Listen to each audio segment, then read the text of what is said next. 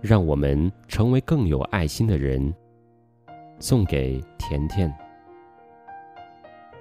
The more loving one. Looking up at the stars, I know quite well that for all they care, I can go to hell. But on earth, indifference is the least we have to dread from man or beast. How should we like it were stars to burn with a passion for us we cannot return? If equal affection cannot be, let the more loving one be me. Admirer as I think I am, of stars that do not give a damn, I cannot. Now I see them, say, I missed one terribly all day. Were all the stars to disappear or die?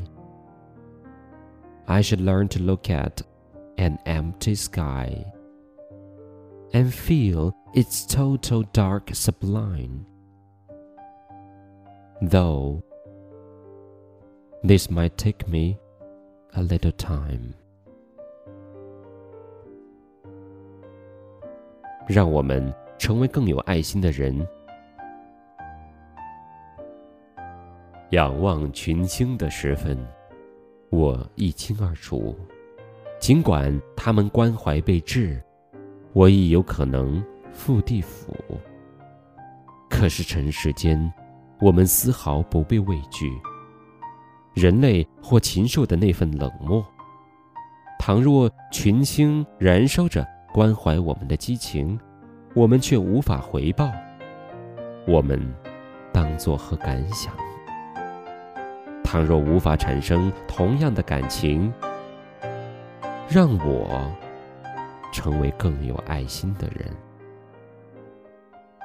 尽管我自视为群星的崇拜者，他们满不在乎。现在我看群星，我却难以启齿。说，我成天思念着一颗星星。倘若所有的星星消失或者消亡，我应该学会仰望空荡的天空，同时感受一片天空漆黑的崇高。虽然这样，可能要花费一点儿的时间。